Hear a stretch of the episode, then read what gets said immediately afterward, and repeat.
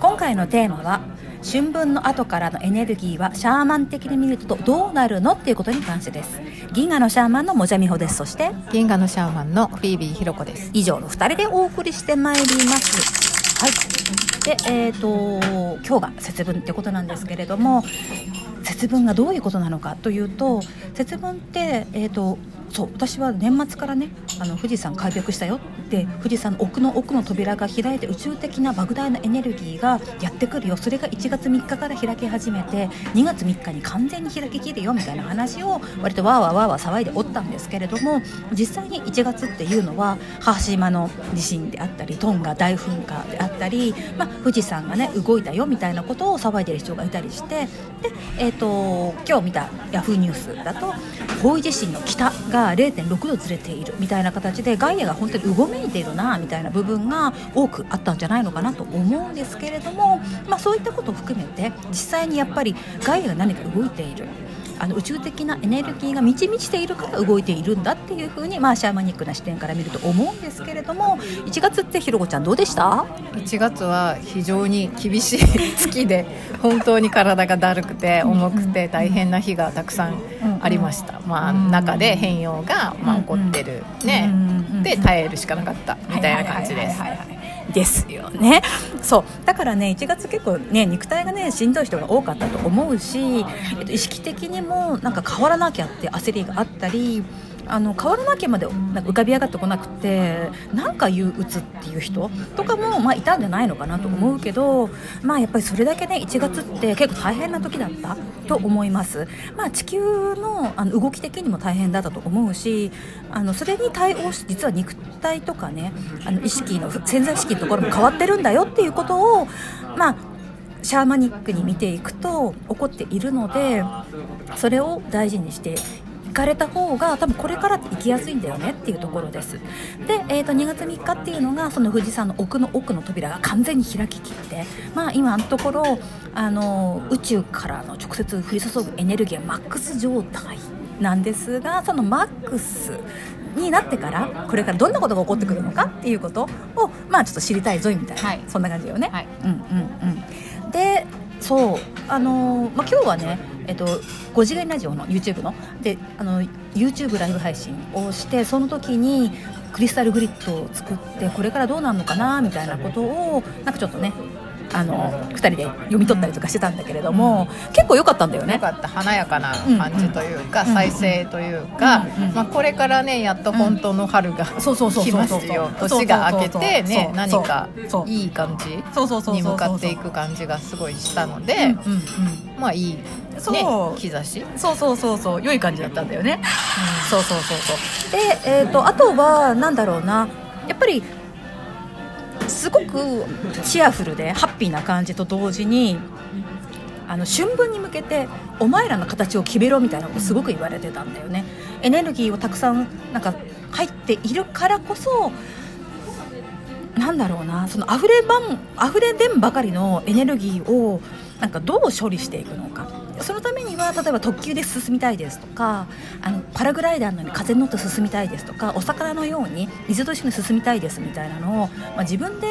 なんか決めることができるからそれを春分までに決めなさいよっていうことをなんかすごく言ってたんだよね。いや1ヶ月半ぐらいかけてお前はどのように進みたいのかっていうことを決めなさいよっていうことを言われておりました。ので、まあ、それを含めて、まあ、こういうふうにね今たくさん大きな変化が来てるわけじゃないですか。でその変化をシャーマン的な感性で見ていた時にどんな風に変わってってどんどげなことが起こってるのかっていうことを見ていくってことでございます。では見てまいります。はい。まずね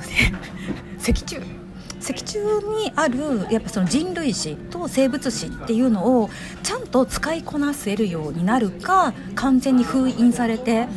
無脊椎動物になるんだって。嫌だわ。え無脊椎？ヒルコ？ヒルコ？ヒルコ？みたいな。そう。そうそうヒルコになっちゃう。だから失敗作として処理されちゃうみたいな感じ。流されてね。流されてそうそうバイバイってなっちゃうへえ無脊椎動物になっちゃうんだ。だから体が不自由になる人がもしかしたら。まあね軸もないしねこれからぐちゃぐちゃなことが起こってくる中でもう軸がないとぐなぐにゃにまあなっていくんだろうね、うん。うん、そうそうそうそうそう。だから自分軸がないとも言えるし、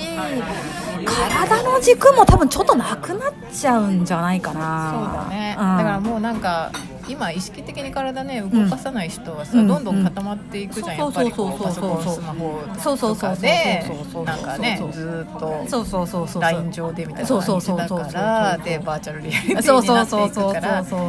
まあ、あんまりね、うん、体いらんみたいになってくる。なってくるなってくるだからそのこう脊柱に入っている生物史人類史人類がお魚から上がってきて四足歩行をしてで二足歩行になるっていう風なところを完全に使いこなしてすらいない状態であのこのまま進んでいくと本当に無脊椎動物になってしまってぐねぐね動物になっちゃうぞとでもそれは多分今年の後半ぐらいにはもう見て明らかにあこの人はもう無脊椎動物になってるんだっていうのが見てわかるんだって。じゃあまあ一気に進化していく人と一気に退化していく人に両極端に分かれるそうそうそうそうそう。そうそうすごい分かれちゃって。で逆にその脊柱にある人類史と生物史を、えっと、超えてその因果を超えていくってなってた時に何が起こるのかっていうと反例反物質になっていく。でどういうふうにすればその反例反物質に乗っていけるのかっていうとこれはね非常に重要なことですって言ってるんだけどもまずはちゃんと体を使いこなさなくちゃいけない。あの重力をねあのちゃんとコントロールしようって言ってて、まあ、だまあこれはずっと言われてることだけどちゃんと立てるようになれ、うん、ちゃんと立てるようになるとあの重心がちゃんときれいにあの各骨に乗って足の裏までちゃんと通じるとあのねこの脊柱に入ってる生物史人類史の知恵とか体のだからほら昔の写真見るとさ農家のあのお姉さん方があの米俵1票60キロかける5300キロを背負ってるみたいな写真があるじゃない？あれが本当できるようになる。それぐらいできる、うん、当たり前なんだだからほら重たいほら木をさあの藁のように、うん、あの持って運ぶ、ね、うん、あの山の人がいたって言ってたじゃない？本当そういうようなことができるのは脊柱の力が使えてる人なんだって。うんで脊柱の力を使うにまず体をあのきちんとまず重力を感じなさい。だから足の裏をよくあの優しく触って揉みほぐしてで何をするんでも自分はどういうふうに重力を感じてるんだろうかとか立ってる時にあのほら足の親指らへんの母子球とか、あの小あの小指の小球小指球とかをとあとかかととかあの土踏まずのところとかを常に意識しながらあの歩いていると体の使い方が徐々に上手になるって言ってるっていうことがまず一つと。えーとね、あの脊柱を使えるっていうことはクンダリニを活性化することにつながっていくって言ってて別にクンダリニがすぐ上がらなくてもいいんだけれどもこの脊柱に潜んでいるこの生物史的なエネルギーっていうのはクンダリニとイコールであるって言っててそこが、えっと、使えるようになっていく。っていうのはどういうことかっていうと今やっぱり莫大な富士山からエネルギーが注いでいてこれをとりあえず流すっていうことをしなきゃいけない。流すっていうことは受け入れるっていうことでありで余計なものを求めない。欲望とか自分の執着を手放していくだからまあ癒しも必要ですよね傷を認めるっていうことも必要ですねそれらをやっていく必要があるだからこの、えーとまあ、ざっくり言っていくとまず先ほど言ってたように春分までっていうのはじゃあどういう風な道筋で自分の脊椎を活性化するか不活性化して無脊椎動物になるのかを選ぶっていう時期でもあります。であの春分が終わって夏至に至るまでの時期っていうのはこの時期は実践学習だって。なんか実践的に学習するんだって。どういう感じで？だから体の使い方とかがなんかねてきめんに襲ってくる。だからね怪我する人も多いと思うってだから足とか痛くなったり腕とか痛くなったり腰が痛くなったらあのやっぱかばいながら歩くことによって痛みによってとかあのちゃんと脊柱を使えた時は痛みが軽くなるけど変築に付き合ってしてるとひどく痛むみたいなことになると歩くとか立つこと座ること一つとってもすごく丁寧になるでしょって言っててだからそういうふうなことであのー、ていうのかな体の学習っていうのが進んでいきます。っていうふうに言ってる。あと2つ目としてはいや病気が嫌だったらばあの修練をしなさい立つこと歩くこと一つ一つの動作にあの体がどういうふうに筋肉が動いているのか骨がどう連携しているのか筋がどうなのかっていうことを1日10分でいいからやり始めると、まあ、病気にならなくて済みますよ。うん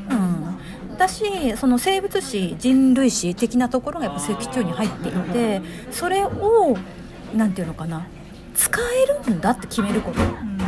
まずそれ今は分かんないですよあなた方が。でも使えるんだって決めることで使うためのレッスンが始まるからそれをやってください。でそうすると夏至をあのーからまた大きくエネルギーがシフトする。だ90度変わるって言ってるから今栄えなさってる人たちがちょっと凋落が始まり今落ちぶれなさってる人たちがちょっと芽が出てくるっていう風な時期に入ってくるので、まあ、今落ちぶれなさってる人が大半だと思います。これを聞いている方々は。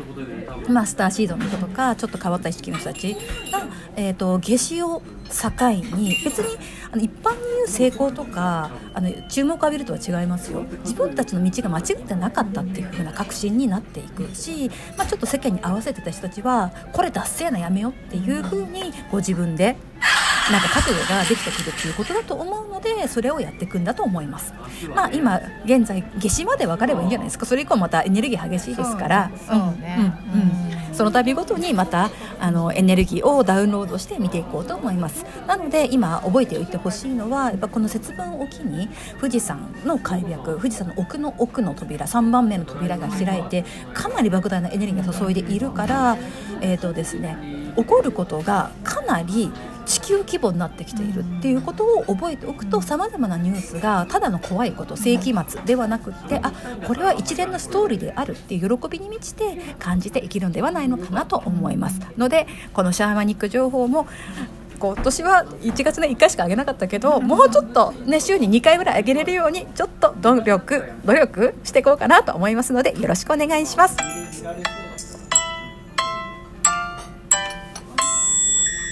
いいねお便りお待ちしております。